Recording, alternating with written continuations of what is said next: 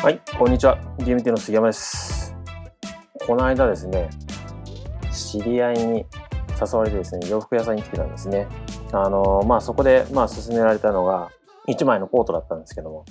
まあ、モーターサイクルコートっていうもので、それを勧められて、着てすごい良かったので、まあ、そこで購入したんですが、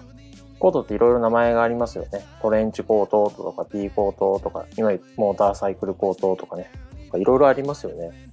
まあ、ディテールというそのボタンの位置だったりとか意味が実はあって買った後にですねそういうのを調べるのが僕結構好きでで今回買ったそのモーターサイクルコートっていうのは何なのかなと思ってなモーターサイクルっていうぐらいですからバイクの人が乗るもの着るもののコートなのかなっていうのはなんとなく理解してたんですけどまあその後もう3日間ぐらいかな。調べに調べまくってどういったものでっていうのをねよく調べたんですね。そうするとですね、まあ僕が買ったのはたまたま、昔ね、第二次世界大戦にフランス軍が着ていたバイク部隊の人たちが着ていたコートを再現して作ったコートだったんですね。バイクに乗る人のために作られてる防寒着なので、袖がちょっと短かったりするんですね。で、袖がなんで短いかっていうと、やっぱバイク乗るために作られてるんで、あんまり長いと絡まってしまったりとか、あとはベルトなんですけども、分かりづらいかもしれないですけど、あの、コートの中に両サイドにベルトがあるんですよ。そのベルト何かなと思ったら、そこにですね、太ももを連結させるんですよ。入れるんですね。で、縛ると。それがないとどうなるかっていうと、風でコートがバサバサバサってなってしまうって危ないということと、防寒性に欠けるというところで、足にコートを絡ませて、防寒性とその布が絡まないようにしてあるっていうコートなんですね。いや、もう本当コートにも様々いろいろなものがあって、面白いなと思う。今日コロコロなんですけども。さて、そんなうんちくはどうでもいいので、今日の話に入りたいと思います。で、今日はですね、えっ、と、痛みについて。痛みについて。皆さんね、どうしても、えっ、と、やっぱり患者さんが来た時にはですね、痛みというものに関しての、えっ、と、訴えとかっていうことが、おそらくね、一番多いんじゃないかなと思います。痛みを治療するときにどういうことをしていくかっていうことをちょっと僕の中で、えー、とパーって思い浮かべてみたんですけども痛みに関しては僕やってることは2個に分けますね。まず局所通過広範囲通過指1本でピンポイントで触れるのを局所通僕はそういうふうに定義してます。で広範囲通っていうのはまあそれまあなんとなく手のひらでここら辺かなっていういますよね実際。なんか例えば僕も昔ありましたけども、クリニックとかでも、今でもあるか、クリニックとかで、どこ痛いですか？とかっていうふうに聞くとですね、ここら辺かな？っていう人と、明確にここですっていう人と、はっきり言う人とはっきり言えない人がいると。そのことですね。で、僕はこれで、まず、8割方、治す道筋が立てられると思っています。例えばこれをないがしろにしてやっていくと、自分の主義に当てはめてやっていくわけで、なので、治る時もあれば治らない時もあるっていうことがあって痛みが取、まあ、痛みが取れる時と痛みが取れない時っていうのが出てくるんですけども、まあ、この局所痛と広範囲痛っていうことで分けるとまあ8割から9割ぐらいは痛みが取れます。じゃあ残りの1割か2割は何かっていうと実はそれはレッドフラッグ手に負えないやつですね。まあ、骨折だったりとか、あとは、えっ、と、病気でなってる、他のね、内部疾患で起こってる、僕たちに手に負えない疾患で起こってる場合のやつですね。なので、まあそういうことを見極めるためにも、その局所痛と広範囲通過で分けることによって、道筋が当てられます。で、じゃあ局所痛でちょっとお話ししますけども、ここが痛いですよって言った時に指一本でここが痛いって言った場合は、そこの組織が壊れていることがほとんどです。なので、おそらくそこは急性期だったりとか、まだ組織的に、えー、と治ってなかったりとか、まあ、他には、まあ、関節同士がぶつかっていたりとか、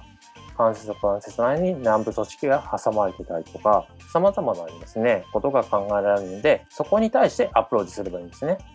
なので、まあ、そこにピンポイントで電気をやったりとか、まあ、もちろんリリースやったりとか、あとは姿勢から見て、えー、とストレスを軽減するためにインソールだったりとか、えー、と運動療法とかっていうもので、そこに対してアプローチするっていうことをやっていくと思います。実際僕もそうしています。で、そうすることで、そこを直すことは可能ですね。じゃあ次に、広範痛について話すんですけども、これが結構、えっ、ー、と、まあ、ややこしいってわけじゃないんですけど、これをですね、今やさっき言ったようなリリースだったりとか、ピンポイントでその、アライメント調整っていうものでやってもなかなか治らないんですね、実はね。まあ、例えば、アライメント調整、ね、理学療法士さんがよくやってるアライメントを改善していくっていう主義でやっていくとなると、まあ、長時間かかりますね、かなり。まあ、姿勢を、まあ、癖がついたものを直していくってわけなので、長時間かかったりする場合だったり、あと、インソールを入れていく場合だったら、まあ、一発でね、インソールを作れる人はいいんですけども、なかなかそういう人も世の中には少ない。まだ少ないので、えっ、ー、と、結構時間かかったりします。で、この広範囲痛の場合は何を見ればいいかっていうと、この僕は2つで見てるんですけども、関連痛。関連痛か高酸痛。この2点のどちらからかなっていうところを、えーと、見ることがあります。高酸痛っていうと、まあ、1箇所のね、えっ、ー、と、ところを刺激すると、痛みが、まあ、放散してくるわけですが、広範囲に広がっていくと。なので、そこのトリガーポイントみたいなところを刺激してあげることで軽減することができるわけですよね。で、関連痛の場合、関連痛の場合、これ、これがかなり多いです。これがかなり多くて、あの、慢性疾患って呼ばれてるものは、ほぼほぼこれに当てはまるんじゃないかなっていうぐらい僕は、これに対してアプローチしてるんですけども、広範囲でその関連痛の場合だったら、僕の場合だったら、デルマトームから読み取ります。ね、デルマトームっていうのは何かっていうと、神経の支配領域に立つ感覚神経のあの図ですけども、脊柱から神経、末梢神経が各、まあ、四肢、えー、もちろん体幹部だったりとか、えー、と下肢に行き渡ってるわけですよね。で、広範囲の場合は、その末梢神経の出てるところ、脊柱に関して、まあ、アプローチしていくことによって痛みが取れるんですね。じゃあなんでその痛みが取れるかっていうのは、また今回ちょっとこの話はしませんけども、まあ、簡単に言うと脳が誤認してて、実はそこの部分、だから例えば大体の前面に出てるっていう話をしたら L1、L2 とかっていうとこなんですけど、ヌマトームで言うと、あと、まあ、えー、L3 も入ってくるかな。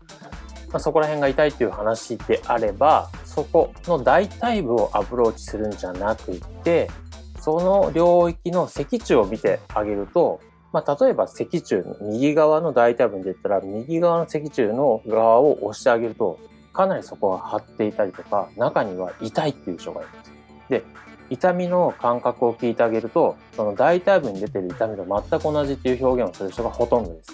なので、痛みを見るとき、広範囲痛とか慢性頭痛の場合は、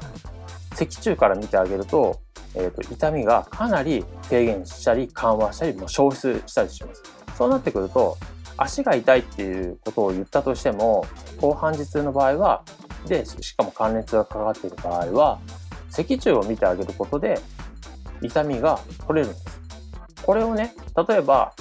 足が痛いんですって言って、足ばっかりやってても多分治らないですね。原因は実は脊柱にあるということなので、脊柱を見てあげないと、一緒その慢性頭痛だったり、慢性時の広範囲痛か、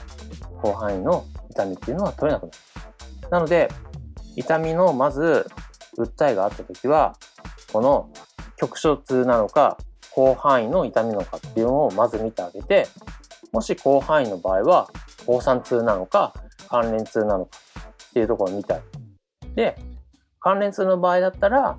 脊柱を見てあげることで痛みが取れると。これでかなり痛みっていうのが、えーと取れやすくなってきますね。これを間違ってしまうとなかなか最初のこの第一歩目を間違ってしまうとなかなかね、えっと、ドツボにはまっていってですね、えっと、取れないループっていうのがずっと続いてしまうと。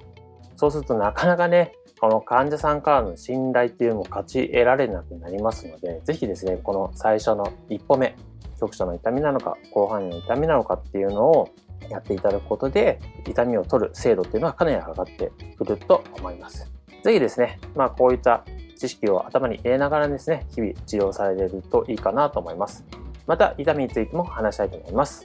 以上になります。DMT の杉山でした。